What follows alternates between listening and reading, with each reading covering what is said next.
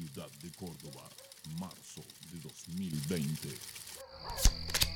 En ninguna otra radio. Otra vez perdí, no. Pero qué mal que ando, hasta en el solitario pierdo, déjame de joder. Sótanorock.com. Uh, ¿qué pasó con la radio? ¿Se habrá caído el servidor? ¿Qué carajo? Este es un mensaje de emergencia del Gobierno Nacional. Permanezcan en sus casas de manera inmediata. No es un simulacro, repito, no es un simulacro. Uh, ¿qué está pasando? Este es un mensaje de ¡No! ¡Tiembla todo! Nacional.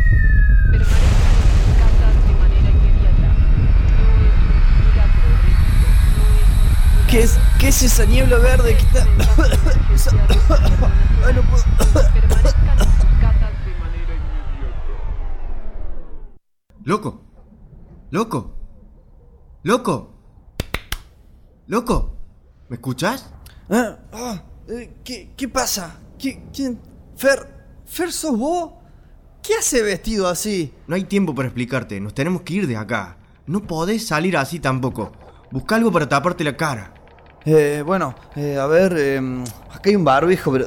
Ay, está usado, pero bueno. ¿Y qué más? Tengo el casco de la bici. ¿Sirve? Sí, y agarra esos guantes, el papel higiénico. Eh, si tenés alcohol gel en el baño, buenísimo. Mirá, te traje unas antiparras. Ponete este mameluco y tenés que encintarte todo, ¿eh?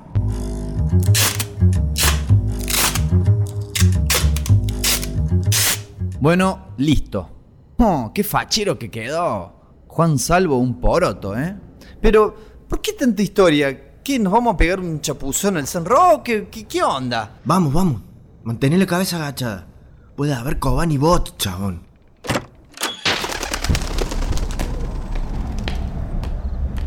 ¿Me quieres decir qué carajo está pasando? El que se fue al carajo es el mundo, loquito. ¡Zombies! ¡Zombies! ¡Me estás jodiendo! Más que zombie. Tírales el papel higiénico, vas a ver. A ver, ahí va. Uh, esto está cada vez más raro, no entiendo nada. Dale, vamos, métete por la River Indarte.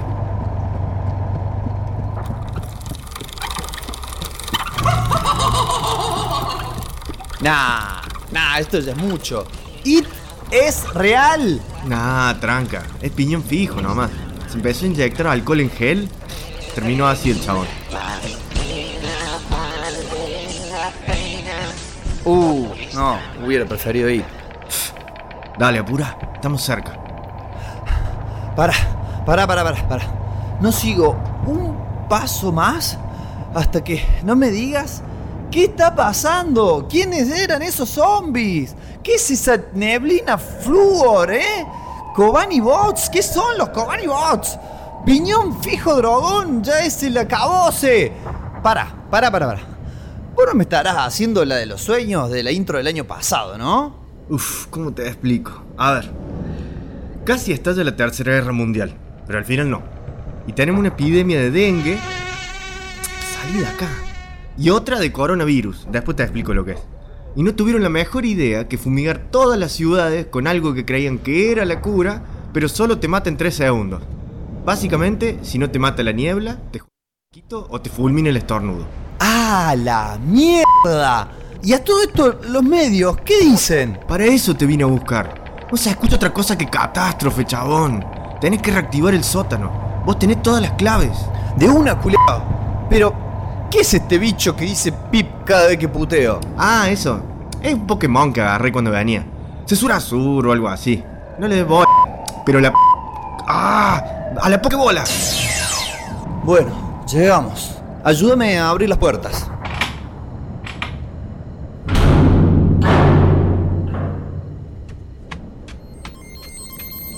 Señor loco, ha vuelto, ha vuelto. La profecía era verdad. Eh, bueno, gracias, gracias. ¿Quiénes son estos? ¿Quiénes son? Bueno, a ver, parece que está todo andando. No Nada más hace falta la clave para reiniciar. Radio. Listo. Que esa era la clave. Y sí, si es más complicada me lo olvido. Bueno, ya estamos listos. Vamos a tirar abajo esa transmisión. ¡Uh! Lo sintonizaron al toque, loco, les gustó, bien ahí. No, chabón. Eso es para los médicos que laburan en la niebla. Pero, para, no entiendo. ¿Qué? ¿Les pagan con aplauso? Eh, sí. Mejor seguir con eso. Ok. A ver, vamos a empezar con un tema bien arriba, que levante. ¿Cuál puede ser? Mm, a ver. Uh, este, este está mortal.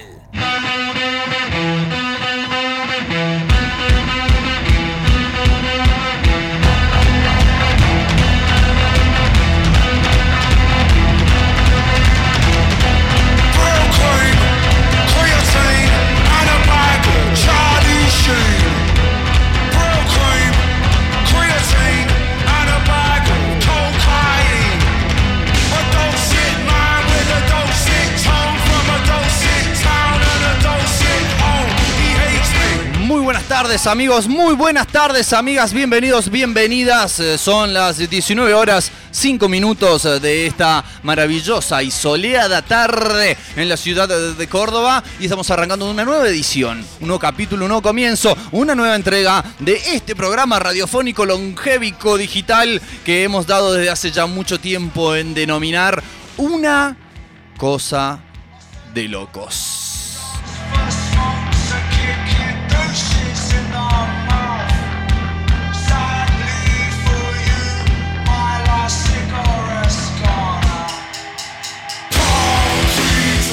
Venimos al aire, nacemos al aire nuevamente aquí en el sótanorock.com. Eh, tenemos el honor, tenemos el honor de continuar, eh, de establecer un 1-2, una combinación letal, un continuado, una. Bueno, con todas las otras cosas que ustedes se le pueden imaginar que pueden hacer dos programas que vienen uno detrás del otro, un enganchado, eh, como venían esos esos CD, voy a decir una antigüedad tremenda, como venían esos CD de cuarteto en la década del 90 con muchos temas enganchados uno atrás del otro, bueno, estamos haciendo una especie de enganchado, eh, un continuado, como ya lo dije recién, con El Andén, eh, el programa que acaba de terminar hace un ratito nada más, eh, un programazo en realidad, no un simple programa, sino un programazo, han tenido eh, como visita estelar a la gente de Les Nadies. han escuchado, hemos escuchado, han escuchado ustedes, lo venía escuchando yo también por las calles de la ciudad de Córdoba.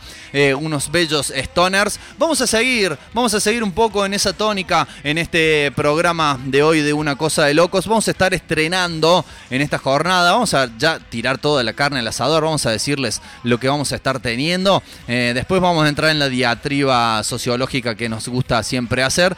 Pero eh, estuvieron escuchando Stoner. Vamos a seguir en la jornada de hoy escuchando bastante Stoner.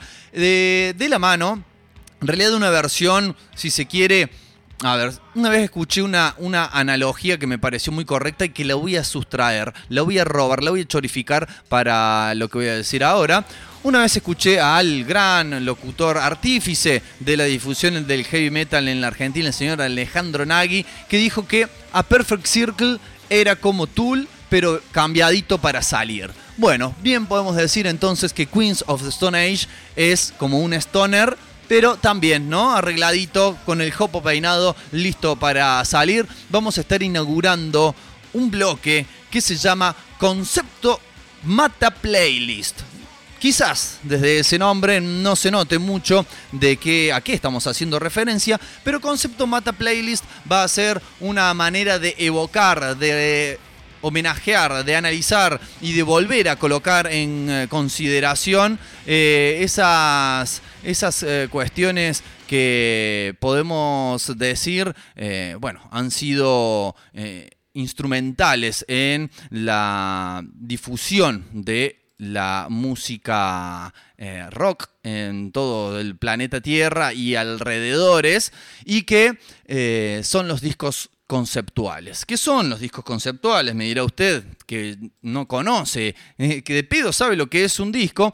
Discos conceptuales son como su nombre lo indica, larga duración, long plays, un conjunto de canciones que son más que la suma de sus partes. No solamente porque, eh, como en todo disco que se precie, tienen una cuestión que los aglutina sonoramente, sino que además tienen una temática que los unifica y que recorre por lo general todo el tiempo de reproducción del disco.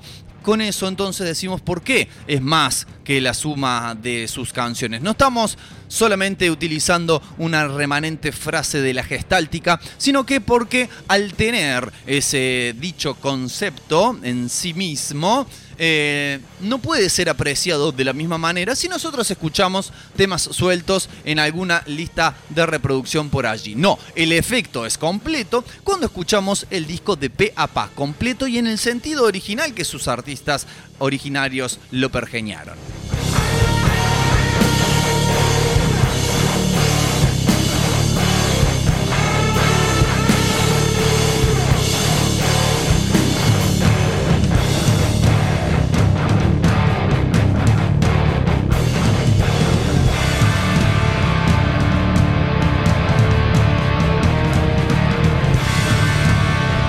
Así es entonces, tiene más baches este programa que las calles por las que vine hasta este estudio. Eh, así es entonces que vamos a estar inaugurando dicho bloque, eh, concepto Mata Playlist, eh, con este disco de los Queens of the Stone Age llamado Songs for the Deaf. disco fundamental en la proyección de la banda, por un lado, y también hay que decirlo, o por lo menos es mi parecer, fundamental también para la proyección del stoner como género. Creo que es el disco que posibilitó que el stoner saliera de lo que era como su, su ambiente, su nicho y pasara a ser mucho más conocido a nivel mundial, internacional, etcétera, etcétera, etcétera.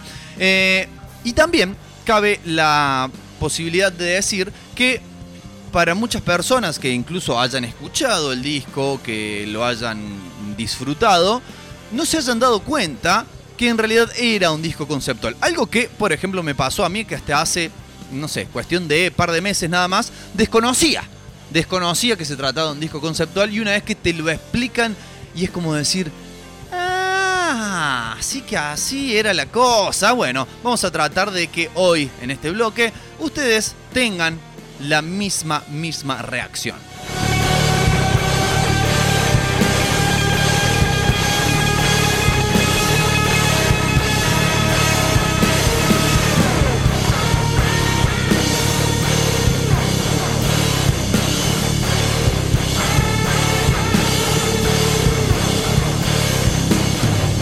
Claro, claro que antes de que empecemos a transitar eh, ese nuevo bloque de la mano, juntes por el camino de la música, vamos a tener nuestras otras cuestiones que siempre tenemos en este programa. Vamos a estar teniendo información eh, musical, vamos a estar teniendo información eh, referente al mundo del cómic, vamos a estar teniendo información de, de todo tipo, miren, no de todo tipo tampoco. Ustedes saben, si ya nos han escuchado antes, si no lo han hecho, se los digo ahora, que los ejes a través de los cuales se mueve este programa son básicamente la música la historieta o el cómic, como guste usted llamarle. También estamos habitualmente hablando de cine, de series, etcétera, etcétera. Y sobre todo de los muchos entrecruzamientos que se producen entre estos géneros artísticos barra culturales barra del entretenimiento.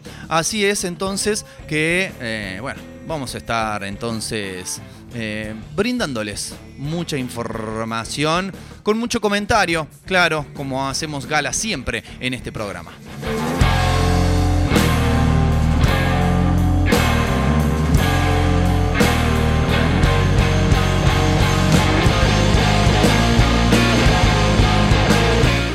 Recuerden que estamos al aire a través de elsotanorock.com, en nuestro sitio web. Pueden también escucharnos a través de nuestra app para el sistema Android, la descargan a través del Play Store y pueden escucharnos ahí las 24 horas del día, los 7 días de la semana, cada vez que tengan conexión a la internet. Pueden también, recuerden, eh, escuchar este programa particularmente en su retransmisión, en su eco, eh, en su reverberancia que tiene los días sábados a las 20 horas en Radio Comunitaria La Quinta Pata, allí en el 93.3 FM para toda la zona de la República de San Vicente y alrededores y también en la internet a través de radiolaquintapata.com.ar. Recuerden también que pueden establecer el contacto con nosotros, pueden establecer el contacto no solamente con este programa, con una cosa de locos, al cual pueden encontrar, por ejemplo, en Facebook, eh, si buscan como página Una Cosa de Locos, es bastante sencillo.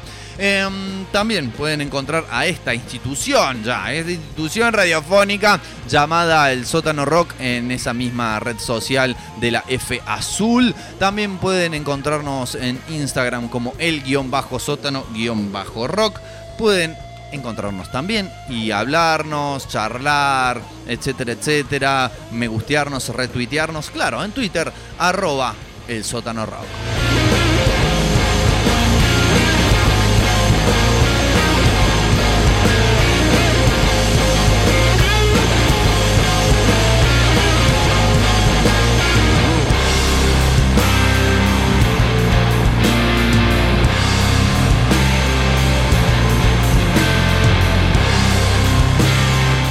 Bueno, y si bien eh, mis queridos compañeros de eh, Andén, que se mandaron un flor de programa, estoy muy orgulloso eh, de compartir espacio con, con esta gente. eh, estuvieron ya haciendo referencia a las cuestiones sociales que nos están atravesando, puntualmente a lo, por ejemplo, lo sucedido en Guernica esta pasada madrugada con esa como siempre y como nos tienen acostumbrados, brutal represión a la pobreza. Eh, también tuvimos la noticia de que finalmente una jueza dispuso que la gente del proyecto Artigas y Dolores HBR tengan que abandonar allí la instancia donde estaban desarrollando justamente este proyecto de alimentación sustentable, de recuperación del suelo, de agroecología, etcétera, etcétera, para volver a cedérsela a los terratenientes, explotadores, evasores, maltratadores de los hermanos varones de la familia HBR. Así que bueno, no ha sido, no ha sido eh, un buen día. No ha sido un buen día, pero eh, es algo que si bien no hay que acostumbrarse, tampoco nos sorprende tanto. Eh, de chicos, de chicas, en nuestras infancias, en la escuela, nos enseñaban que el Estado se compone de tres poderes en los cuales se divide, ¿no? El ejecutivo, el legislativo y el judicial. También más adelante, en algún momento, nos plantearon la posibilidad de que la prensa, el periodismo, los medios obviamente los masivos, los hegemónicos de comunicación, se hubiesen erigido en un cuarto poder con su capacidad de ejercer presión e influencia, no solamente sobre el mismo Estado, sino sobre la opinión pública también.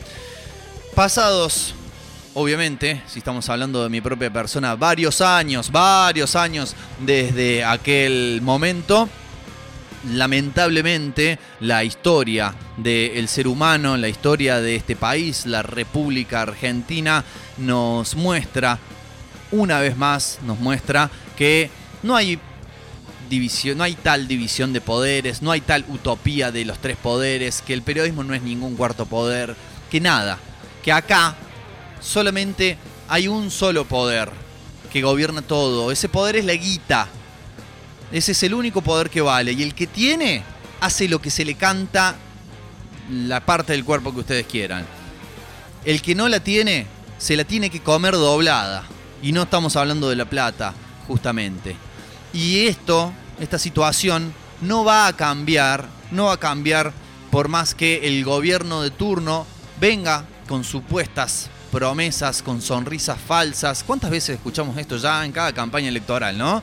Que venga con sonrisas falsas, que venga con promesas de cambiar la ecuación, eh, que venga con un discurso que suena muy bonito, en- justamente en el papel, en la tele, en la radio, pero que a la hora de la acción es otra cosa, ¿no?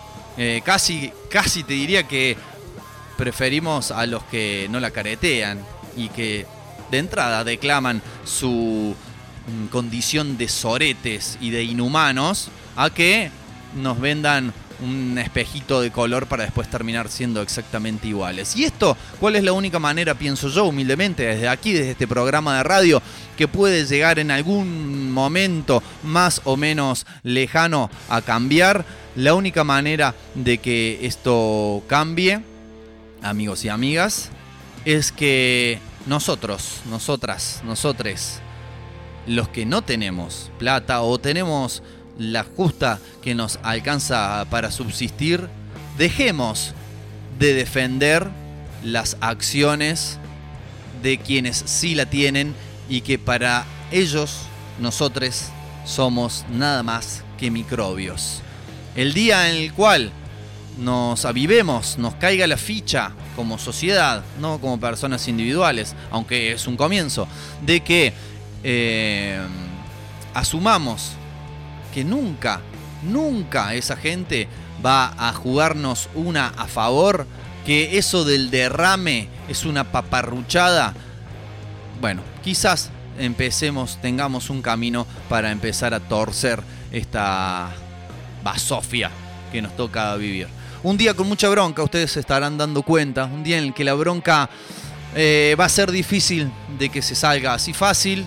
Nosotros ahora tenemos que encarar un programa donde vamos a hablar, como muchas veces nos ha tocado decirlo, eh, vamos a encarar un programa donde nos toca hablar de cuestiones que parecen ser más nimias, más superficiales.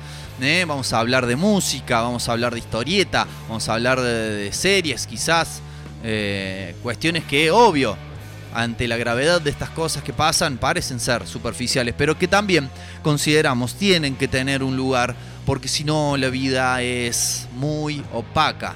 Necesitamos también, así como tenemos que tener el derecho a tierra, tenemos que tener el derecho a una vivienda digna, tenemos que tener el derecho a alimentarnos, también debemos tener un derecho a la cultura porque consideramos que es el alimento del alma. No me voy a extender mucho más en esto. Como decía, los chicos de El Andén ya también lo estuvieron cubriendo. eh, estuvieron leyendo ese bellísimo, duro pero bellísimo poema de Eduardo Galeano, que además hace juego con el nombre de la banda que estuvo invitada hoy y que tiene, que cierra con esa frase tan tremenda que dice los nadies, los que valen menos que la bala que los mata.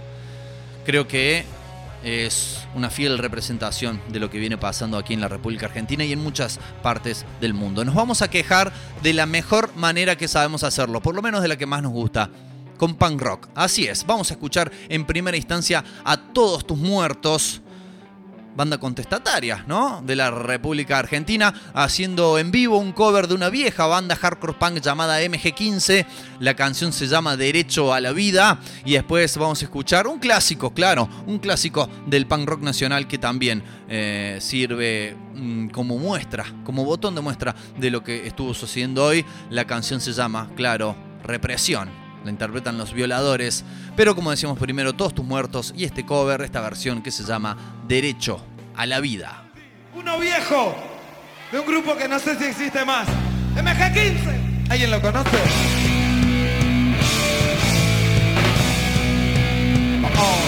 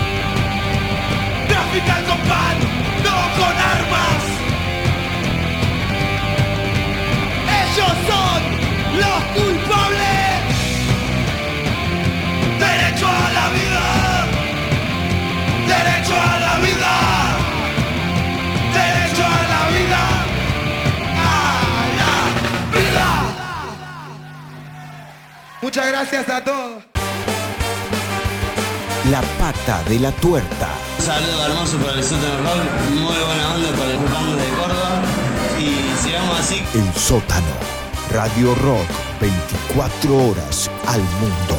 Con lo que cuesta estar tranquilos en este mundo. Con lo que cuesta.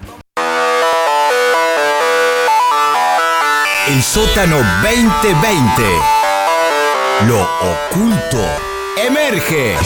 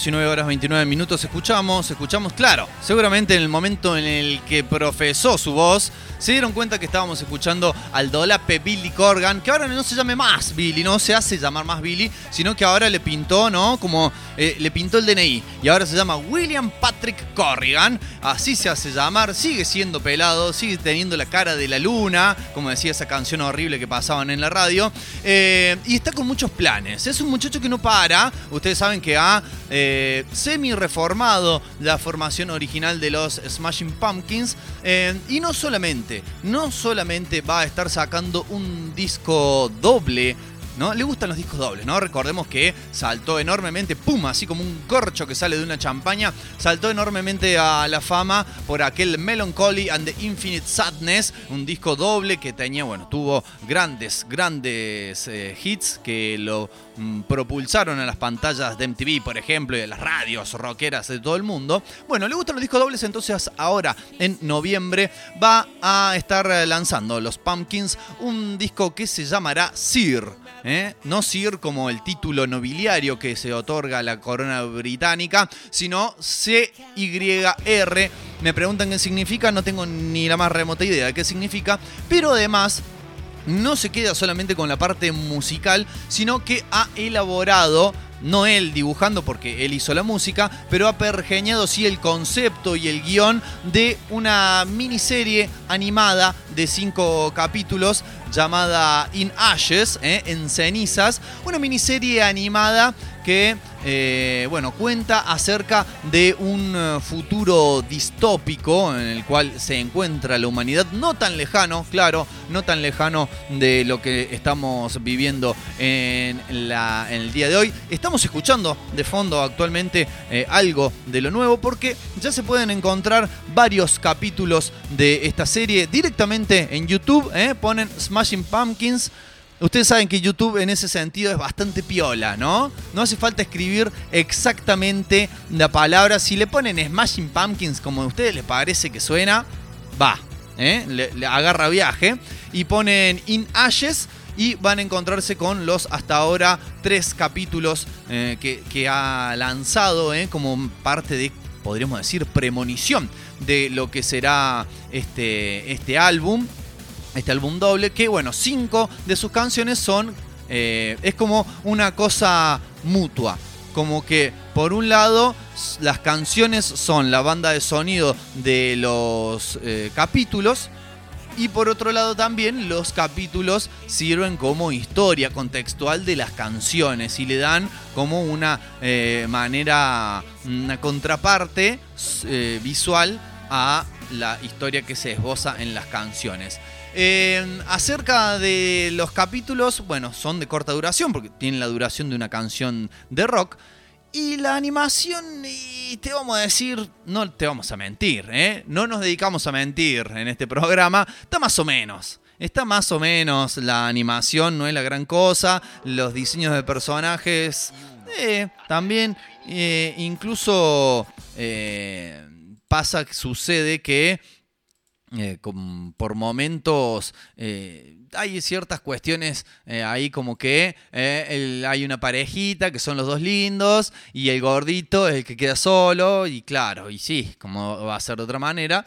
Pero bueno, no les voy a adelantar toda la historia, les adelanté ya sí que pueden buscarla, pero Ojo el piojo, que si bien esto ya es una novedad en sí, ¿no? El estar pronto a lanzar un nuevo disco, eh, más concretamente el 27 de noviembre va a salir Sir, disco doble, ¿eh? Hablábamos hace un rato de lo que es el que el formato disco ya está como bastante dejado de lado. Imagínense entonces sacar un disco doble, pero no es la única novedad, como decíamos, de los Pumpkins. Y la otra novedad viene por este lado. A ver, seguro, seguro que le suena.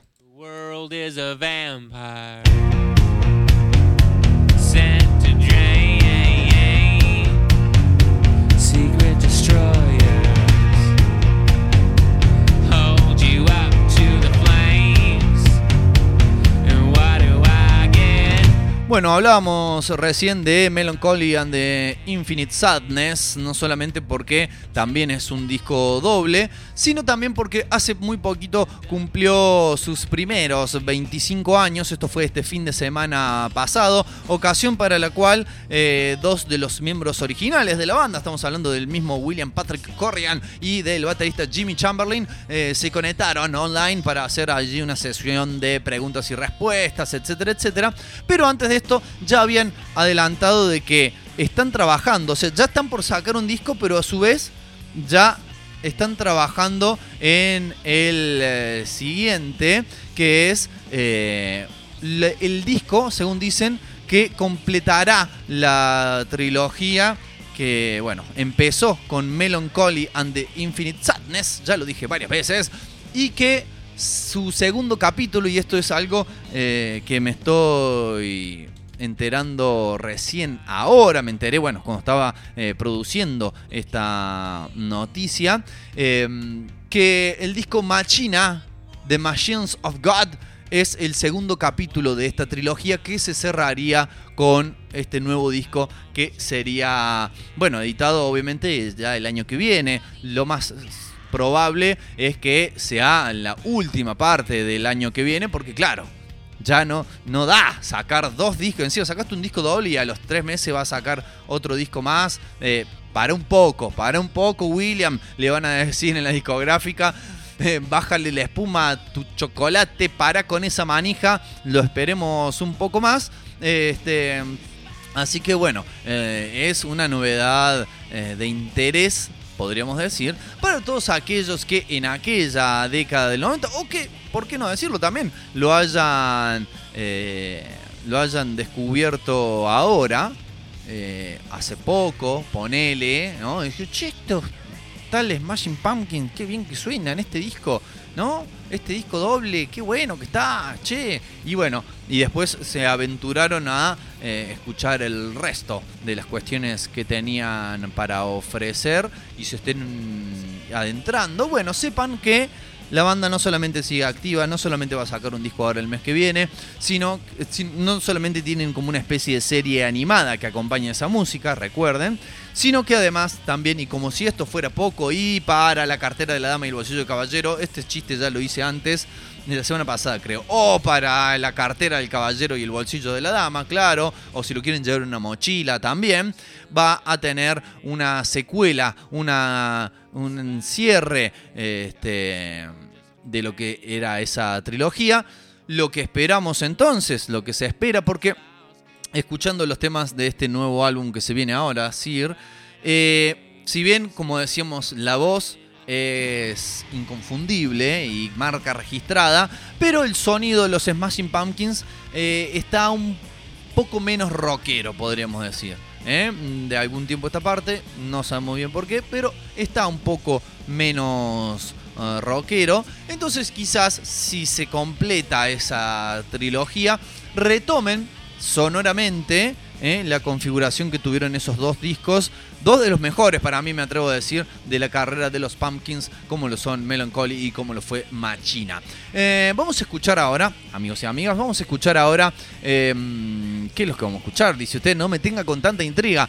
Uno más de los nuevos temas de este disco que se va a venir dentro de poco, decir que a su vez también sirve como banda de sonido del tercero de los capítulos de esta miniserie animada llamada In Ashes. La canción se llama Anno Satana. Eh, la interpretación, la interpretación de su título eh, quedará a criterio de todas y todos ustedes. Pero es un tema que suena bastante lindo. Me recomendaron cuando estaba ahí viéndolo en YouTube, los comentarios. Dice, escuchen este tema con auriculares. Así que les puedo recomendar lo mismo. Están a tiempo todavía. Lo voy a seguir hablando un ratito más. Así van, buscan los auriculares. Si son de estos con cable que se meten adentro de la oreja, obviamente les voy a dar tiempo también para que los desenrieden. Porque sabemos cómo son. Eh, hay un duende maldito de los auriculares que se mete en tu bolsillo, que se mete en tu mochila y los enrieda, los anuda fuertemente para que si vos estás apurado, apurada, apurada por escuchar una canción, no lo puedas hacer. Pero te voy a darle el tiempo necesario y lo voy a presentar ahora a continuación. Entonces, sí, vamos a escuchar a los Smashing Pumpkins haciendo Ano Satana. Y después Una banda que se me ocurre, si bien estilísticamente no son tan parecidos, pero sí fueron de estas bandas que yo llamo como satélites al grunge. ¿Qué queremos decir con esto? Fueron contemporáneas a toda esa movida de bandas que, como ustedes ya saben, incluyó a Pearl Jam, Nirvana, Alice in Chains, eh, Soundgarden, etc. Y podríamos englobarla eh, también dentro de la movida del rock alternativo, compartieron escenarios, festivales, pero no son, no son estrictamente bandas de grunge. Una de ellas era, como estamos diciendo, los Smashing Pumpkins, y otra banda es una que tuvimos la gran oportunidad de ver en esta ciudad, en un recinto que ahora al parecer va a ser demolido. Eh, estamos hablando de los Stone Temple Pilots que nos van a traer una canción. ¿Cómo me, la- me gusta complicármela eligiendo canciones con nombres largos? Pero la canción se llama Tripping on a Hole in a Paper Heart. ¿eh? Viajando en un agujero en un corazón de papel. ¿eh? Muy poético todo para cerrar este bloque. Vamos primero con lo nuevo. Lo nuevo de los Smashing Pumpkins y esto que se llama Ano Satana. Y después Stone Temple Pilots Tripping on a Hole in a Paper Heart. Esto amigos, amigas, amigas es una cosa de locos. Estaremos al aire hasta las 21 horas aquí por el sótano rock.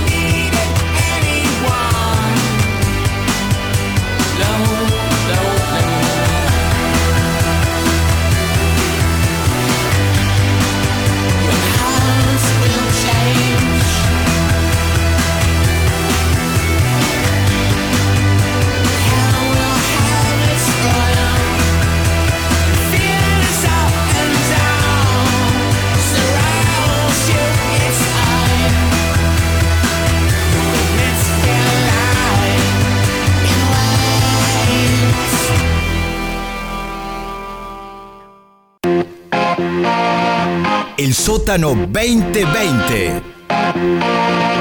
Multiplicar las voces.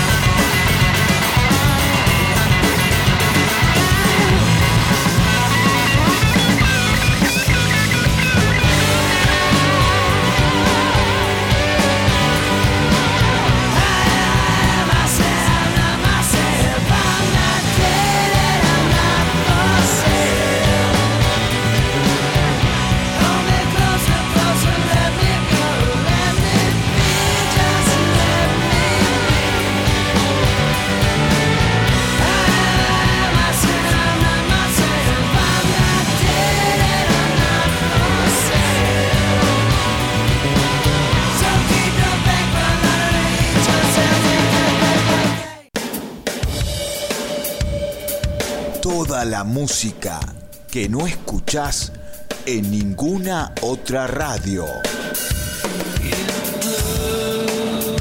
El sótano rock.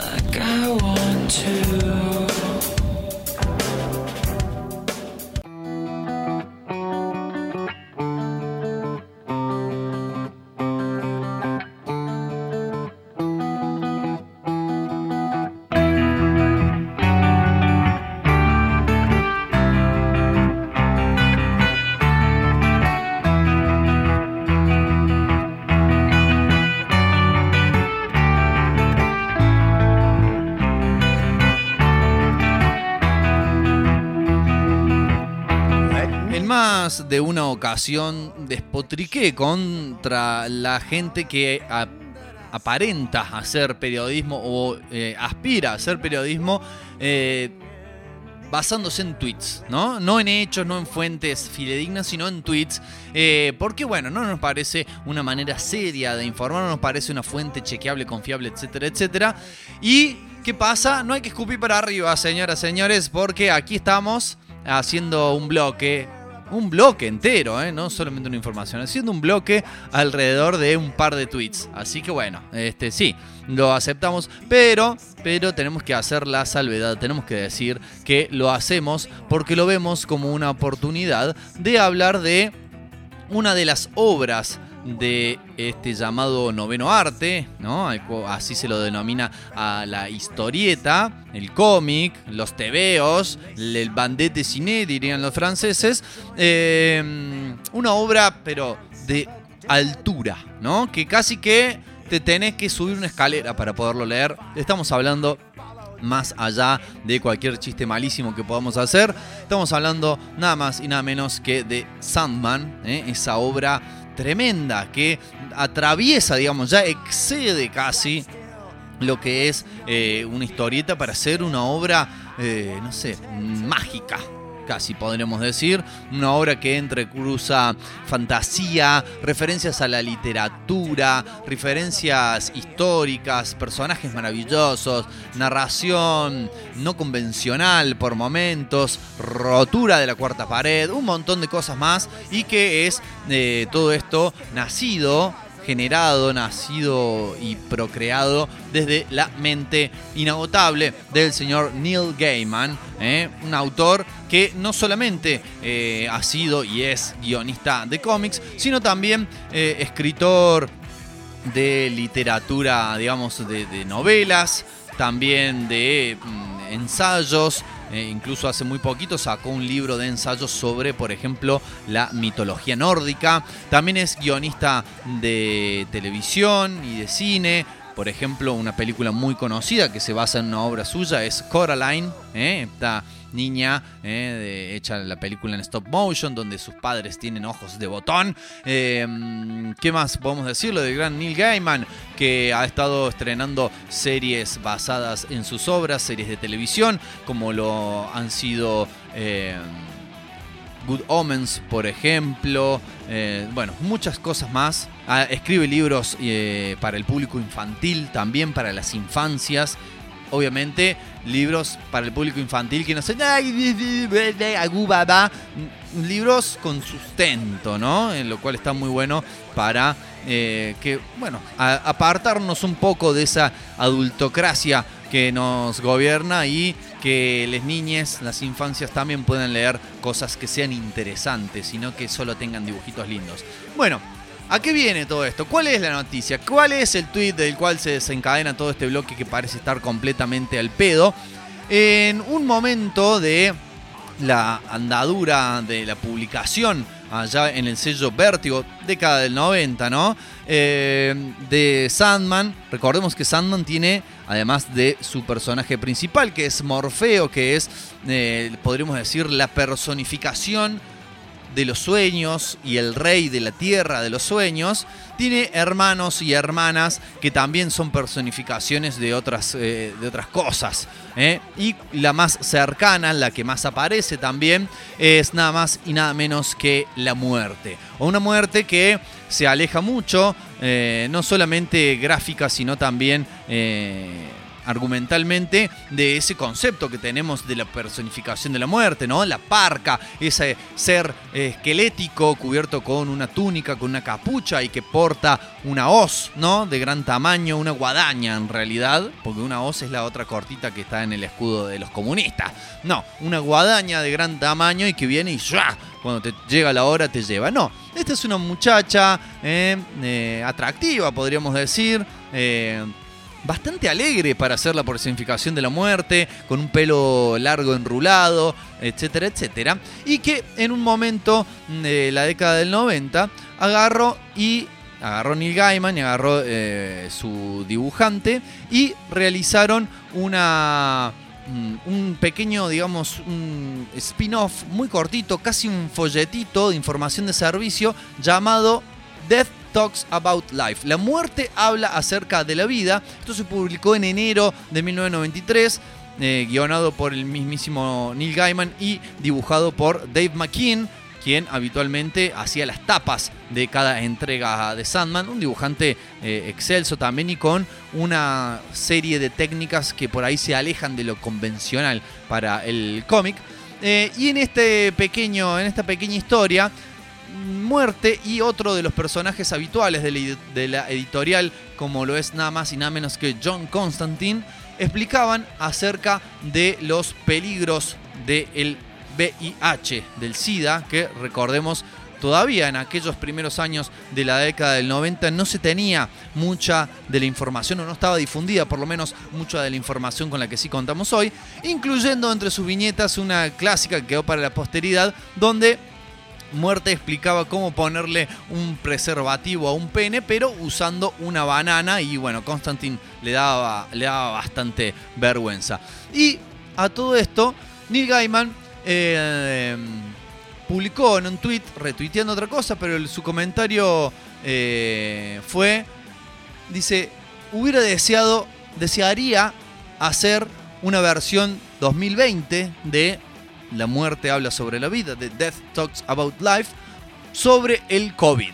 Y después, entre paréntesis, pone, y ahora que me doy cuenta, eso puede ser algo sobre lo que hablar con la gente de DC Comics, a lo que cual a lo cual nada más y nada menos que uno de los editores en jefe de la editorial, o sea, de la gente que decide qué sale y qué no, qué se produce y qué no, para qué lado tirar sus líneas editoriales, etcétera, etcétera, en esa una como las que sabemos grandes editoriales del cómic estadounidense, dijo Yes, please. Hello. O sea, dale loco, lo hagamos. Si bien obviamente todo esto lleva un proceso de decisiones y de hacerlo y demás, el hecho de que, eh, y acá estamos haciendo pseudo periodismo en base a Twitter, el hecho de que uno de los editores en jefe de DC diga, sí, dale, de una, lo hagamos, es suma. Y al toque Gary Frank, eh, dibujante también eh, que participa de la editorial y no solamente la editorial, sino que además en uno de los títulos que está relacionados con la obra de Sandman, porque DC Comics hace eso. Si saca un cómic que está muy bueno y marca época, como lo hizo con Watchmen también, lo exprime hasta los siglos de los siglos, entonces está sacando una, una subdivisión de spin-offs, ¿eh? de mm, series basadas en Sandman llamado Gaiman's Neil Gaiman's Sandman Universe. Eh, y bueno, este señor que se ofreció aquí, llamado Gary Frank, dijo, eh, esta es mi audición y publicó un dibujo, su versión de la señorita muerte tal cual la conocemos en el universo de Sandman. Así que al parecer y como decimos, ¿no? Si nos basamos en estos en esta serie de tweets, a lo mejor, a lo mejor Neil Gaiman vuelva una vez más a escribir, aunque sea una corta, una breve historia, eh, nuevamente información de servicio, donde sus queridos, amados y populares personajes hablen acerca, en este caso, de los cuidados frente a esta pandemia que nos está tocando atravesar como humanidad, que es el COVID-19. Eh, al, al final parecía que iba a ser un bloque repavo, pero bueno, terminamos haciendo algo más o menos digno, me parece. Así que lo vamos a celebrar con música. Vamos a celebrar con música. Eh, bueno, estuvimos hablando de la muerte, de Death. Vamos a escuchar una canción que se llama Creeping Death, la muerte reptante. No en su versión original de Metallica, que recordemos habla sobre Además que estamos hablando de plaga, porque todo tiene que ver con todo, amiguites. Eh, estamos hablando de que estamos padeciendo una plaga. Bueno, Creeping Death habla puntualmente de la última de las plagas. Sí, es una canción basada en la Biblia, pero heavy metal y no cristiana, sino de una de las partes más oscuras, ¿no? Más tremendas de la Biblia, en el Antiguo Testamento, donde eh, Moisés, eh, en realidad Moisés, pero mediante Jehová le manda una serie de terribles plagas a el pueblo egipcio para que libere a los hebreos esclavos. Eh, y la última de ellas es justamente la muerte de todos los primogénitos, la muerte reptante. Así que bueno, Metallica dijo, che, esta, esta historia de la Biblia es como muy oscura, podemos hacer la versión heavy metal. La hicieron hace ya mucho tiempo en su segundo disco, Ride the Lightning, y hace un tiempito más reciente la banda Stone Sour la reinterpretó para todas y todos ustedes. Vamos a escuchar Stone Sour con Creeping Death y hablamos de la muerte y hablamos de Sueño también, que es el protagonista de Sandman, ¿no? El personaje principal. Vamos a escuchar un tema que creo hace mucho que no ponemos de una banda que también hace mucho que no ponemos, se llaman Bulldog. Hacen como lo que yo he bautizado un punk and roll. O sea, su base, la base de su música es punk, pero incorporan varios elementos de esa cosa que así dicho como en argentino rock and roll. ¿No? Bueno, le meten un poco de eso y van a hacer un tema muy conocido de su discografía, para quienes conocen su discografía, claro, que se llama El campo de los sueños. Bueno, estuvimos hablando del campo antes, ¿no? Y de lo que significa, ¿eh? ¿Quiénes se atribuyen esa palabra de somos el campo? Cinco o seis despreciables sujetos que para mí no son el campo, sino que son esos, despreciables sujetos. Vamos a escuchar entonces, porque me estoy enredando mal, Stone Sour con Creeping Death, Bulldog con el campo de los sueños y enseguida volvemos con más. Todavía tenemos una hora por delante de esto que es una cosa de locos.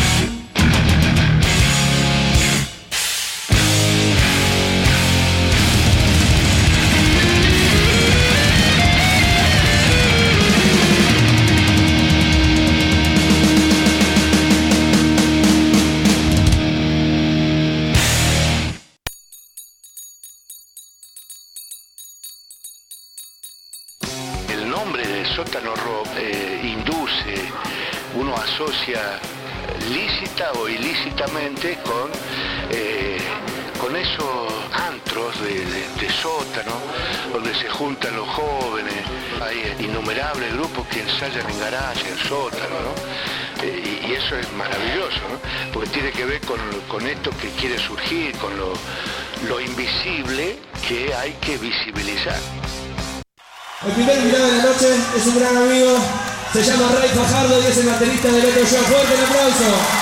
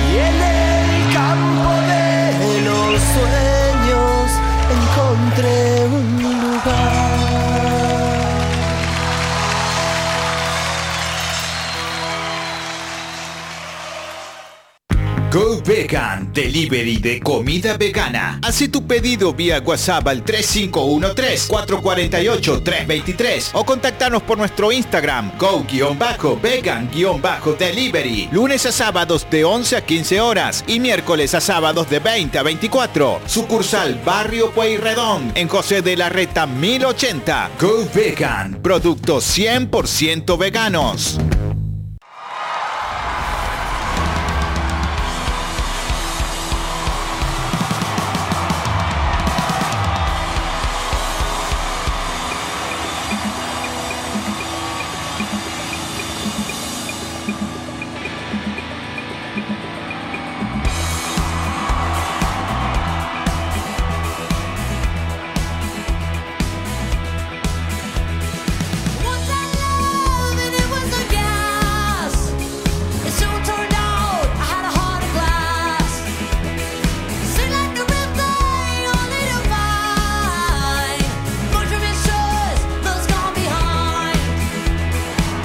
Quizás aquellas personas que siguen este programa desde hace ya algún determinado tiempo, nunca, nunca hubiesen imaginado que una artista como Miley Cyrus, que es lo que estamos escuchando en este momento, hubiese sonado en este programa. Pero bueno, eh, la vida se trata muchas veces también de abrir la cabeza, de incorporar otras cuestiones. Así que aquí estamos, ¿eh? aquí estamos eh, hablando o escuchando, porque todavía no hemos empezado a hablar sobre ella, hablando sobre la señorita Miley Cyrus.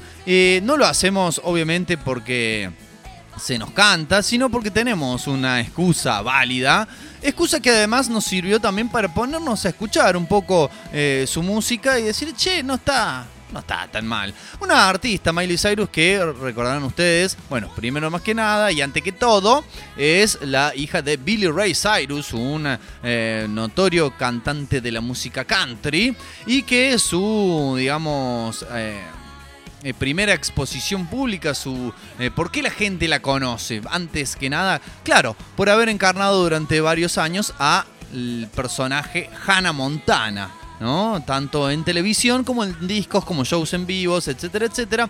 Personaje del cual después se despojó. Algo algo parecido a lo que pasa con Tino, Tini Stoessel aquí en Argentina, que era Violeta y ahora es azul, no. Era Violeta y bueno, en un momento ya creció, se despojó de ese personaje y ahora es simplemente Tini. Bueno, eh, Miley Cyrus se despojó de ese personaje casi como que le pintó irse a extremos opuestos. Tuvo su época de excesos, drogas, amigos de estrellas de rock, fiesta, destape. ¡ah!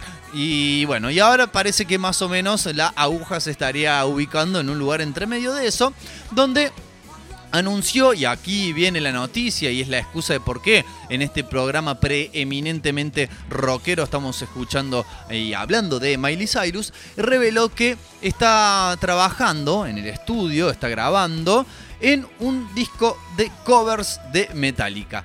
Claro que cada que ya nos gastamos el cover de Metallica en el bloque anterior, como pasarlo ahora, bueno, falta, falta de previsión y de planificación, de todas maneras nos las vamos a arreglar, claro que sí. Eh, bueno, Miley ya desde hace un tiempo viene haciendo eh, covers de clásicos y no tanto del universo del rock, un universo que muchas veces rechaza esto. eh, eh, nunca faltan, y más, ¿no? Teniendo en cuenta esta noticia de ahora, cuando anunció de que está haciendo un disco de covers de Metallica, la gente, claro, la gente no la gente, pero el metalero termo, podremos definir de esa manera, puso el grito en el cielo, no le gustó nada, no quiere que nadie que venga del pop se meta con su música rockera, dura, recia. ¿eh? Así que dijo, nah, ¿qué hace Miley Cyrus, esa pendeja, bla, bla, bla, bla? Cuando en realidad, si nos ponemos a ver, algo en lo que el rock le pasa mucho, ¿no? La mayoría de las veces, las colaboraciones, los acercamientos, eh, esto que está tan de moda, ¿no? Ahora el fit, ¿no? El colaborar entre distintos artistas para un tema, muchas veces cuando se produce en el rock, se hace entre artistas del mismo ambiente, del mismo rock, incluso si nos vamos, por ejemplo, el heavy metal, entre artistas de heavy metal.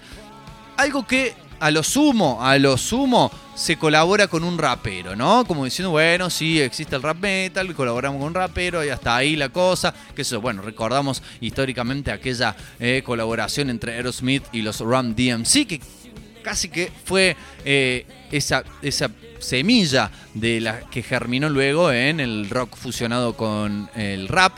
Eh, pero en el resto de los géneros musicales no tienen estos pruritos, no tienen estas, eh, estas barreras, ¿no? De que, ah, no, si querés que trabajemos juntos tenemos que ser el mismo estilo.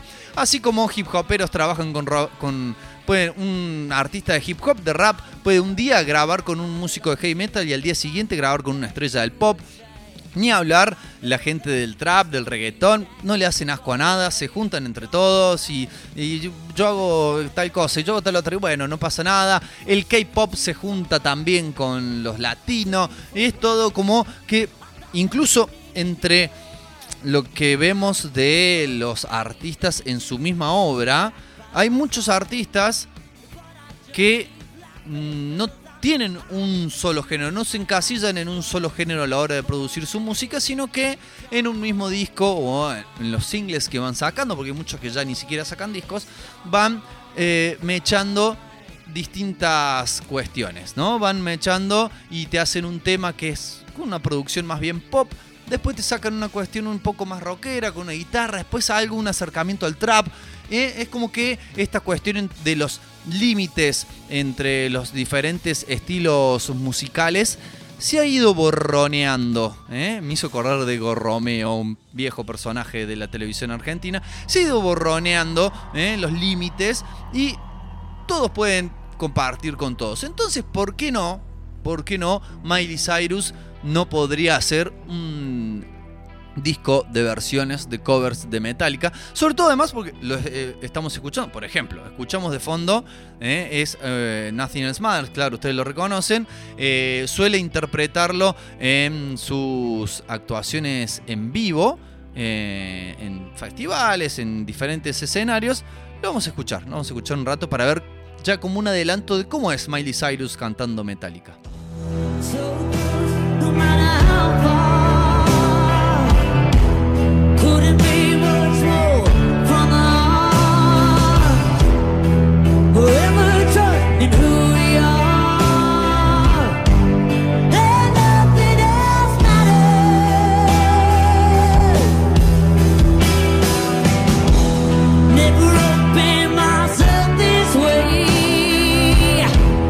Claro, se trata de eh, la canción de Metallica que quizás más se acerca al estilo o al género por el cual más conocemos a Miley Cyrus, pero ha estado haciendo covers que ya escuchamos de fondo, de The Cure, eh, también eh, arrancamos con Heart of Glass, el clásico de Blondie, ha hecho material de Led Zeppelin, de Pink Floyd, de los Beatles, de Led Leppard, de Fleetwood Mac, de Pearl Jam, que es lo que, mm, con lo que vamos a cerrar este bloque, eh, y además de este disco de versiones de Metallica en el que está trabajando, también está eh, haciendo, generando, trabajando, grabando un LP de material de canciones propias, originales, con el cual también proclama esta cuestión ecléctica en cuanto a la música. Dice, en mis sets en vivo, dice la Miley, mis sets en vivo hago covers desde Britney Spears hasta Metallica, explicó en una entrevista. Así que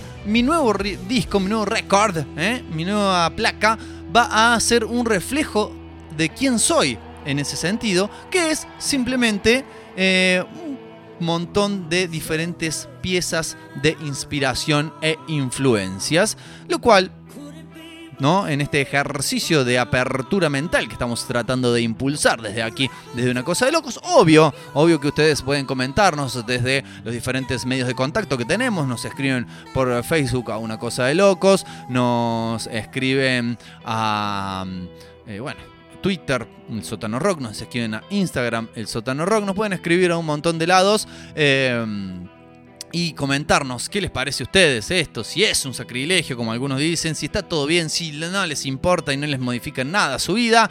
Eh, todo eso nos lo pueden comentar y nosotros lo estaremos leyendo al aire. Ahora nos vamos con la interpretación de, como decíamos, un tema de Pearl Jam. No es tan viejo, pero sí podemos decir que es un nuevo clásico. La canción se llama Just Breathe en la voz de Miley Cyrus.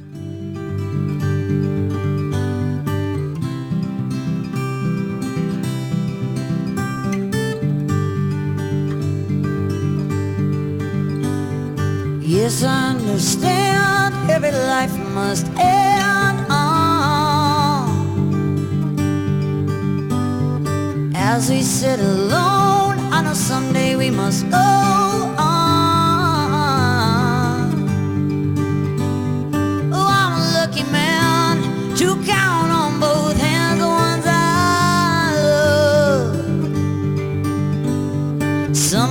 just have one, and others they've got none. Ah.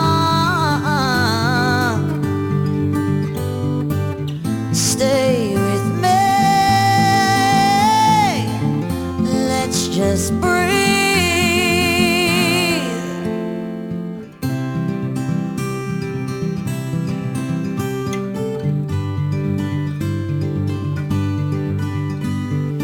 Practiced on my sins, never gonna let me win. Ah. Under everything's just another human being. Ah. Yeah, I don't wanna hurt. There's so much in this world to make me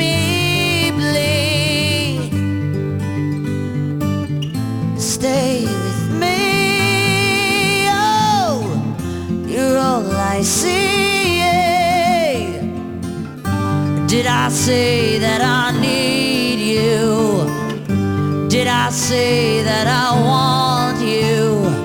Oh, if I didn't, I'm a fool, you see. No one knows this more than me. As I complain, I wonder every day as I look upon your face.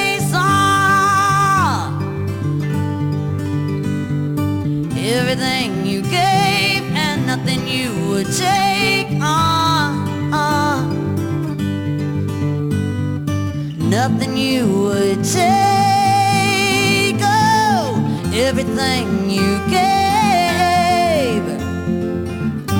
Did I say that I need you? And did I say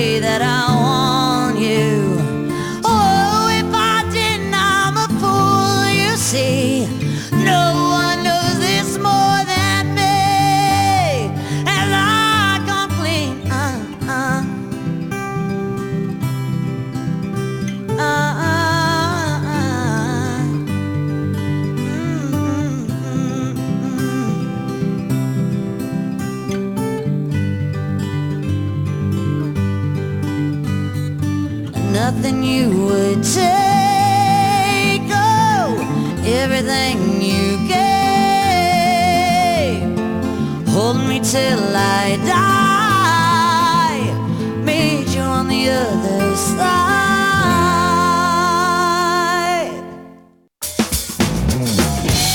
Lotus. Cosmética natural, libre de explotación animal, shampoos sólidos, acondicionadores, bálsamos, desodorantes, cremas y mucho más. Seguinos por Instagram como lotus.cba o visita nuestra tienda online, tiendalotus.com.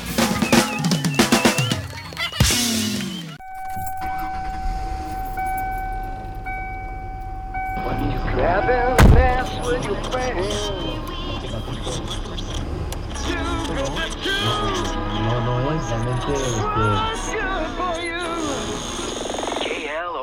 Los Angeles. Clone Radio. We play the songs that sound more like everyone else than anyone else. Clone. Clone. Hey, all right, it's Kip Casper, Clone Radio. LA is infinite. Repeat. How we feeling out there? How's your drive time commute? I need a saga. What's the saga? It's songs for the deaf. You can't even hear it.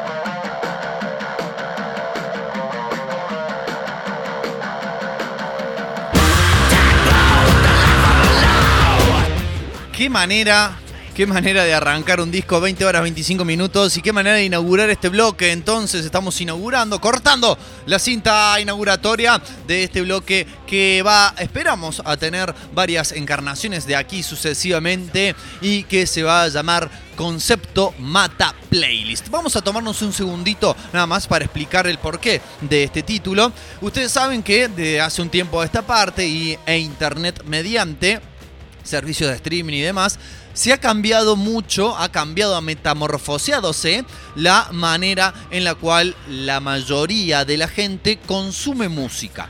Ya eh, quedan, calculo, estimo, pocas personas que agarren y se pongan a escuchar un disco entero, de punta a punta, desde la primera canción hasta la última, sino que bueno, es el reino de las playlists, ¿no? Que son las playlists, las listas de reproducción, donde te hacen como una especie de mix, entonces tenés el mix de para la mañana, el mix para limpiar tu casa, tenés también eh, la lista de temas de artistas del grunge, tenés la lista de temas de bachata, así sucesivamente, donde son todos como popurris, como ensaladas de fruta. Y eh, si bien se puede hacer si uno paga la suscripción a estos servicios de streaming, solamente si hace eso puede escuchar los discos enteros. La otra única manera de hacerlo es o bien tener el disco o descargárselo de manera completa. Cuestión que ya la gente parece, mucha de la gente, parece haberse olvidado de cómo se hacía.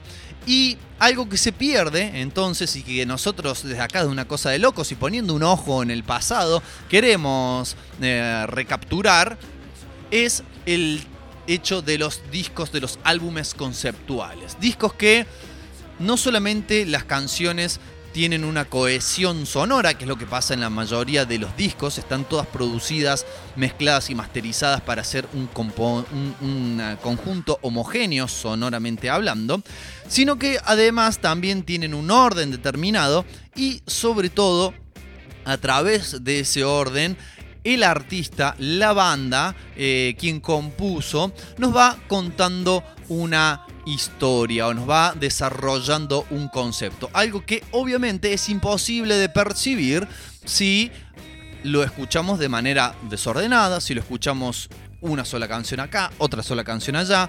Quizás para quienes no estén acostumbrados, si hay jóvenes en la sala escuchando este programa, eh, el ejemplo más conciso y concreto de lo que es un disco conceptual sea, por ejemplo, The Wall de Pink Floyd. Hay muchos obvios, algunos dirán, no, pero tenés que decir King Crimson, no, pero ¿cómo vas a decir The Wall si los Beatles tenían el Yellow Submarine? Bueno, yo elijo decir ese, obviamente hay muchos otros, entre ellos...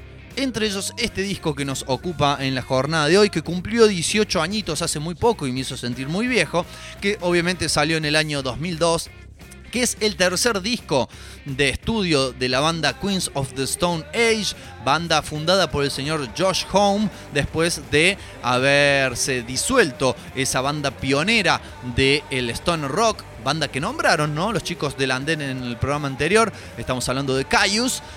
Y en este tercer disco es como que se alinearon los planetas y además lo que decidieron fue convocar a artistas, ¿no? Armar como una especie de Dream Team de, de la música del rock, ¿no?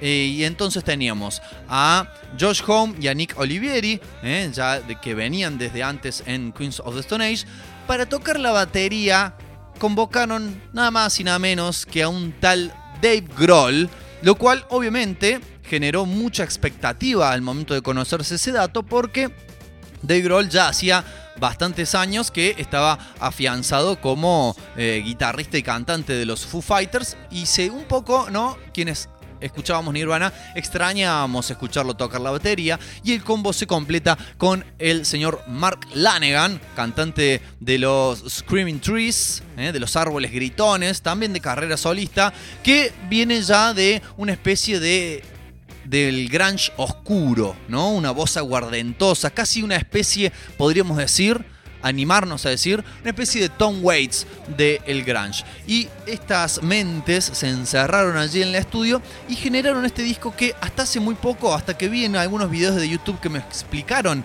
y desarrollaron el concepto, no me había dado cuenta de la temática subyacente al mismo. Escucharon recién en la apertura del primer tema, ¿eh? de Millionaire, cómo los efectos de sonido era una persona subiéndose a un auto, poniéndolo en marcha y prendiendo la radio, ¿no? Algo que no es casual porque el concepto justamente y la temática que está desarrollada a través de todo el disco es justamente un viaje en auto escuchando la radio, pero no un viaje escuchando cualquier radio y no un viaje en cualquier lugar, más puntualmente un viaje desde el centro de la ciudad de Los Ángeles hacia el hogar donde tiene su estudio, su casa, eh, el señor Josh Home, eh, una pequeña localidad en pleno desierto del Mojave, allí en California. Porque California, ¿no? Uno dice, eh, estado de California, lo primero que se nos viene a la cabeza son playas y palmeras, pero eso es la costa. Para adentro de su gran extensión geográfica hay mucho desierto, ¿eh? mucho cactus, lugar obviamente de nacimiento. También hablaban los chicos del Snadies en el programa anterior de eh, cómo el Stone Rock evoca todo un paisaje sonoro de viento caliente, desierto, cactus. Bueno, justamente porque es el lugar donde nació el Stoner. Bueno, el disco trata de un viaje en auto desde Los Ángeles hacia Joshua Tree, atravesando toda la, la carretera y los pueblos que están en el camino. Incluso hay quienes dicen que cada canción representa una ciudad, una localidad, un pueblo. Por eso abre de esa manera furibunda, furiosa, en esa primera canción donde quien canta no es Josh Home, sino que es Nick Olivieri, el podríamos decir desequilibrado bajista, a los gritos, a las chapas, con una especie de evocación de lo que es el humor de alguien que está en un auto atrapado en el tránsito de una ciudad y que quiere salir de la misma, se quiere escapar y por eso esa cuestión, ¡ah! ¿eh? esa furia no tan contenida. Y vamos a ir apreciando en el recorrido de las distintas eh, canciones cómo las tonalidades van cambiando de acuerdo a el lugar por donde pasan, la hora del día, porque claro, un viaje bastante largo en algún momento se hace de noche. Eh, hay muchas, muchas cuestiones que podemos interpretar y analizar de este disco, eh, que como les decíamos, eh, tiene todo un concepto que no solamente es el del viaje en auto, sino que también es el de las distintas radios. Seguramente ustedes, amigos, amigas, amigues, en algún momento habrán viajado en auto por las rutas argentinas, como dice la canción, o por rutas de algún otro lugar, y han decidido ir escuchando a ver qué radio se agarra en eh, cada uno de los pueblos, ¿no? Que muchas veces, claro, mm, propician de que nos vayamos de alguna manera adentrando en la idiosincrasia de cada pueblo por el que pasamos cerca.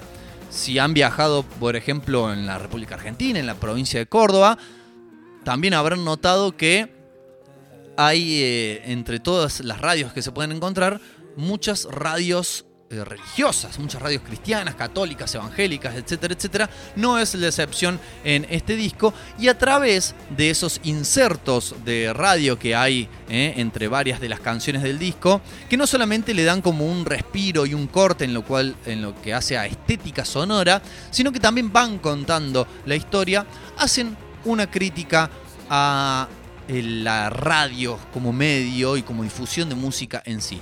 Lo hemos hablado bastante, la idea es presentar el disco, así que vamos a escuchar una canción de manera completa, una canción que tiene un título muy parecido al del disco. Gran título del disco también, tenemos que decir, Songs for the Deaf, canciones para los sordos. ¿eh? Con lo cual también estamos estableciendo la metáfora de que si es una cuestión más profunda, digamos, canciones para que se aprecien de otra manera, o si simplemente también está haciendo una crítica a la radio con esto de canciones para los sordos, de que muchas veces en las radios comerciales suena música que no está destinada a las personas que verdaderamente aprecian la música. ¿no? Una cuestión que puede resultar un poco snob, pero que también podemos eh, caracterizar como parte del mensaje. Lo que vamos a escuchar es Song for the Dead, canción para los muertos y va a sonar así.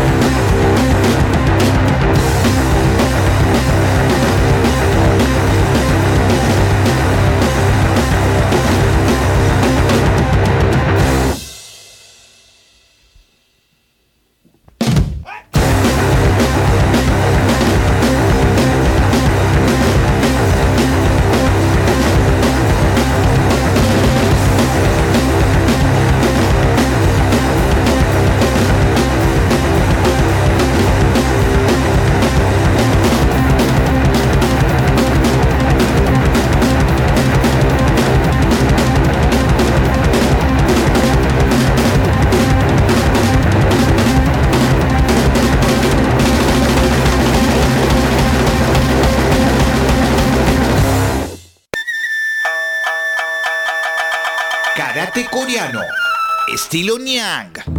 Lunes, miércoles y viernes. De 18 a 20 horas. Instructor Ángel Palacios. 3512-681212.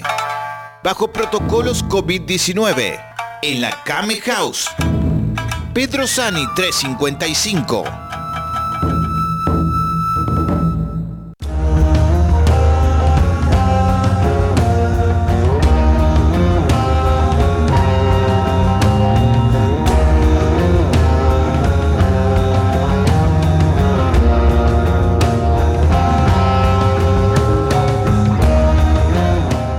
Sigue, sigue, continúa este disco, continúa el viaje eh, que estamos emprendiendo junto a los Queens of the Stone Age con este Songs for the Deaf. Eh, este tema que se llama Sky is Falling, el cielo se está cayendo y que empieza, ¿no? Notablemente más tranqueta, podremos decir, que el tema anterior que terminó a toda furia y que corresponde, ¿no? Con la parte del viaje donde ya empieza a aparecer el ocaso, ¿no? Ya el sol se empieza a tornar naranja, empieza a recortarse en el horizonte. Entonces, bueno, ¿no? La metáfora de que el cielo se cae eh, resulta muy también, ahora que lo vemos de esta manera, muy evocativa de este concepto. Está bueno porque enterarme después de haberlo escuchado muchísimas veces a este disco me hace, ¿no? Es como esas películas donde el giro en la trama está al final y uno empieza a rebobinar mentalmente y, ah, mirá, y se empieza a dar cuenta de cosas. Bueno, muchos de los títulos de las canciones incluso o bien remiten a la temática del disco o rompen la cuarta pared, digamos, ¿no? Nos hablan directamente a nosotros como audiencia, como oyentes, eh, como lo estoy haciendo yo en este momento a través del sotanorock.com, recuérdenlo. Por ejemplo, ¿no? Una de, estos, de estas canciones que podemos citar es El cielo se está cayendo, ¿no? El momento en el cual llega el ocaso. Eh, Go with the flow, eh, otro de los cortes que tuvo este disco en su momento, que es ¿no? ir con el flujo, dejarse fluir, que tranquilamente podemos tomarlo de varias maneras. Una de ellas es eh, haber agarrado una parte de la ruta donde hay un flujo de tránsito, donde ya no se traba, entonces te permite ir con el flujo. Tenemos otra canción que se llama God is in the Radio. Dios está en la radio, lo cual, ¿no? Ya como decíamos hace un rato, también evoca esta cuestión que pasa cuando uno va sintonizando diferentes emisoras en un viaje carreterístico, donde es casi como una de esas famosas leyes de Murphy. Inevitable, inevitablemente vas a enganchar una emisora religiosa, pero con la vuelta, con el gancho de que le metieron un mensaje subliminal a la canción.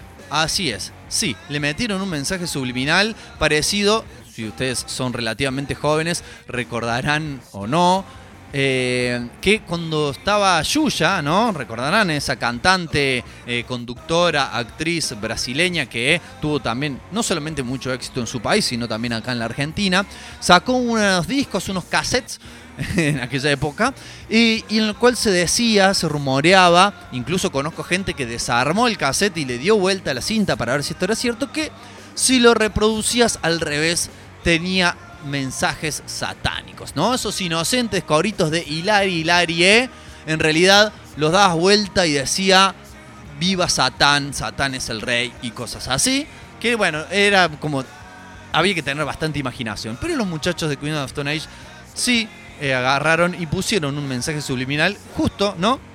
En la canción que se llama God is in the Radio, el mensaje, lo van a escuchar en el recién, pero se los adelanto, así lo saben detectar mejor. Dice, I'm right behind you, watching you. Estoy justo atrás tuyo, mirándote. Look over your left shoulder. Mira sobre tu hombro izquierdo. You are inside my hands. Estás dentro de mis manos. ¿No? Como toda una cuestión que también puede ser, ¿no? Pueden citarse varias referencias, pueden imaginarse muchas referencias. Una de ellas, eh, este mensaje un tanto inquietante, un tanto perturbador, que muchas veces se baja desde el dogma religioso de esta omnipresencia, de esta omnividencia y esta eh, forma en la cual supuestamente Dios maneja nuestros destinos, ¿no? Estoy atrás tuyo mirándote, mira sobre tu hombro izquierdo, estás en mis manos. Lo escuchamos ahora para que veamos que es cierto.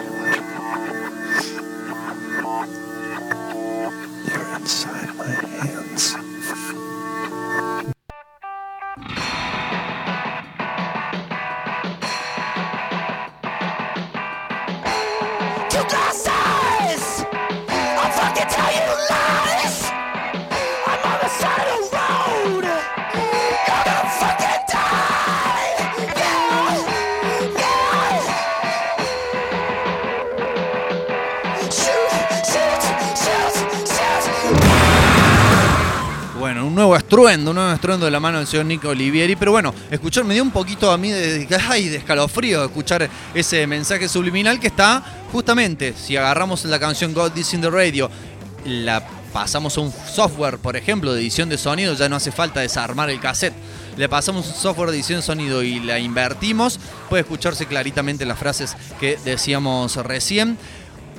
Eh, otro mensaje que también está eh, inserto, no tanto en las canciones, sino en estos eh, intermedios con las locuciones de, las diferentes radios, está puesto, eh, y es muy fino el mensaje, está puesto en las siglas de cada emisora. Saben ustedes que las emisoras de radio por aire eh, tienen una identificación, además del número de frecuencia y el nombre de fantasía, una identif- una identificación por siglas, así como acá, por ejemplo, estaba LB2, LRA7, eh, bueno, y, y diferentes, no voy a nombrar la otra, la más conocida. Bueno, en Estados Unidos se componen de siglas de cuatro letras. La primera, cuando se sube al auto, cuando está en la frívola ciudad de Los Ángeles, se llama Clon. Clone Radio, o sea, una radio que es igual, incluso el eslogan es la radio que suena más a cualquier persona que cualquier persona.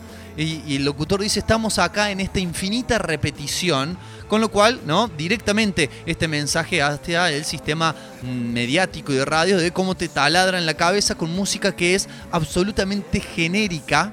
Y de tan genérica que es, termina haciendo que las personas que la escuchan también sean genéricas o viceversa, ¿no? Creo que se entiende bastante bien el mensaje. Y a partir de ahí va variando, dependiendo de, o a medida que va recorriendo distintos pueblos, hay una radio más cerca del final que se- la sigla es WOMB, que significa útero, ¿no? Y como que es una radio que te cuida, esas radios, ¿no? Que te hablan suave y te dicen nosotros te vamos a proteger, acá vas a estar bien, acá adentro, nunca salgas, nunca te vayas, acá vas a estar mejor, ¿no? Con lo cual, no también es un mensaje un tanto perverso y hacia el final, el último inserto radiofónico que tiene el disco, la sigla es WANT, W-A-N-T, que, ¿no? Una vez que, que especifica casi que estás llegando a tu hogar y que además va mejorando el panorama y de esas otras radios llegaste una donde tenés la libertad de escuchar lo que querés. Y si no te gusta, cambias de radio. Y si no te gusta, cambias de radio. Y si no, pones un cassette en el pasacassette del auto.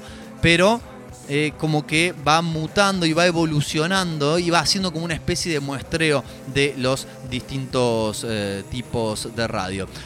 Hablábamos también de que las letras, los títulos de las canciones también en algunos momentos son bastante explícitos. Vamos a escuchar uno que además también nos va a traer a colación otro de los mensajes de, los- de la temática que atraviesa muchas de las canciones, si no todas, muchas de las canciones del disco, de una forma bastante poética, no muy explícita, que es la relación con las drogas. ¿No? Y cómo eh, es una relación amor-odio, conflictiva, tóxica, donde a veces te necesitas y a veces no, donde volvés y a veces te dejas. Eh, pero además de esta relación amor-odio, esta canción también eh, casi como que le tiene un título que la describe porque está cerca ya del final del disco y no es la primera canción de amor que tiene la placa, así que directamente le pusieron como título otra canción de amor, Another Love Song, y con un, estilo también bastante diferente a las canciones que hemos escuchado hasta ahora. La oímos de esta manera.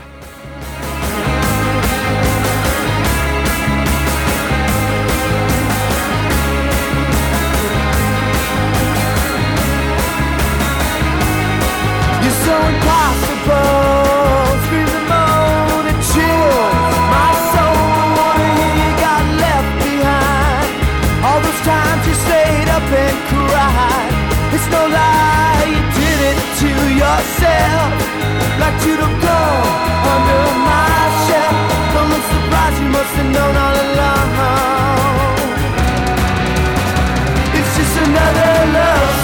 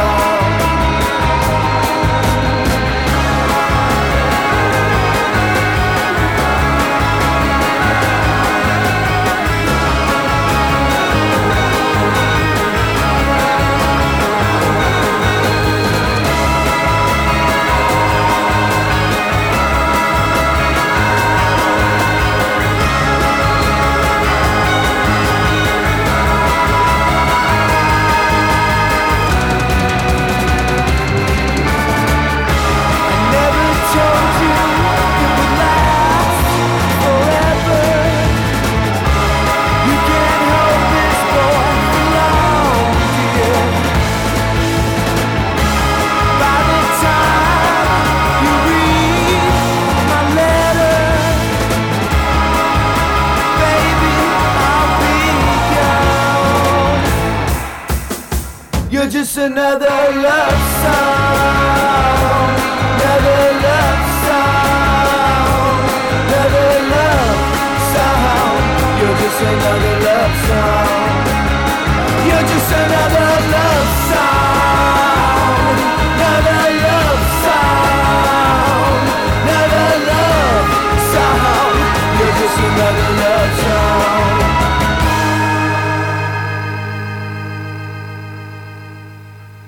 This is WOMB, the womb.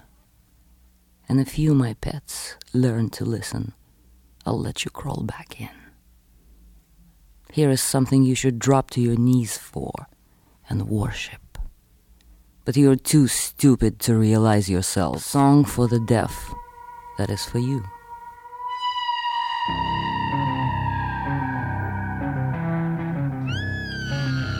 Bueno, habrán apreciado, ¿no? Que ahí apareció esto que hacíamos referencia, además de la otra canción eh, de amor, eh, esta, esta perturbadora también mensaje radiofónico de eh, soy el radio el útero, si se portan bien los voy a dejar entrar de vuelta. Acá tienen algo por lo cual pueden ponerse de rodillas y adorar. ¿eh? Fuerte, fuerte mensaje. Como decíamos, ¿no? No solamente eh, eh, trabajando lo conceptual a varios niveles, no solamente esta cuestión de el viaje en ruta, la cuestión de que hacíamos referencia también de estas alusiones a no las drogas directamente, sino la relación con las drogas y también esta crítica a las diferentes radios, creemos también a los medios en general y cómo influyen sobre el público, pero en un momento el viaje termina. En un momento el viajero llega, quien está detrás del volante, llega a su casa, llega allí, ¿no? Más puntualmente en esta historia a Joshua Tree eh, y se dispone a descansar. Y en este descanso está reflejada la última canción de, del disco que además en el momento de escucharlo originalmente, antes de saber toda esta cuestión del concepto, me llamó mucho la atención porque es como una canción muy despegada en estilo y casi son, sonora y sónicamente del resto del álbum, que si bien es bastante variadito, conserva ¿no? una unidad. Y la explicación se me ocurre a mí, viene por el lado de que el tipo llegó a su casa, dejó de escuchar las radios que fue agarrando por ahí y escuchó lo que quería escuchar. Y ese que quiere escuchar puede ser muy variado, como decíamos recién de Miley Cyrus hace un rato, ¿no? Puede ser de, puede ir de Britney Spears a Metallica y escucha una canción que parece no tener nada que ver con nada de el disco, pero que en realidad es su punto final. Y con esto nos vamos a ir despidiendo amigos y amigas, 20 horas 56 minutos, nos vamos a ir con el último tema del disco. Espero que hayan disfrutado esta entrega, no solamente de una cosa de locos, sino de este nuevo bloque llamado Concepto Mata Playlist. Eh, nos volveremos a encontrar, obviamente, el próximo jueves a las 19 horas. El sábado a las 20 está la repetición de esta edición de Una Cosa de Locos en Radio Comunitaria La Quinta Pata. Mañana, viernes, a partir de las 9 de la mañana vociferando aquí en el sótano rock. Recuerden, amigos y amigas, que estamos con la convocatoria abierta. Si quieren hacer radio, si quieren hacer podcast, si quieren grabarse diciendo monerías, lo que ustedes quieran, pónganse en contacto con nosotros. Este estudio en el cual estoy ahora está para eso. ¿eh? Nos contactan por las redes sociales o escriben a radio arroba elsótanorock.com. Nos vamos hasta el próximo jueves. Que tengan un excelente fin de semana y les dejamos con el punto final de esta obra Estamos hablando de los Queens of the Stone Age y esta canción desde su disco Songs for the Deaf que se llama Mosquito Song.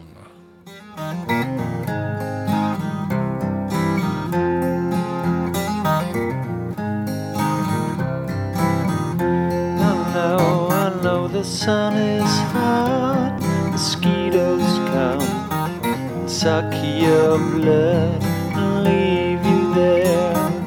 Hallelujah.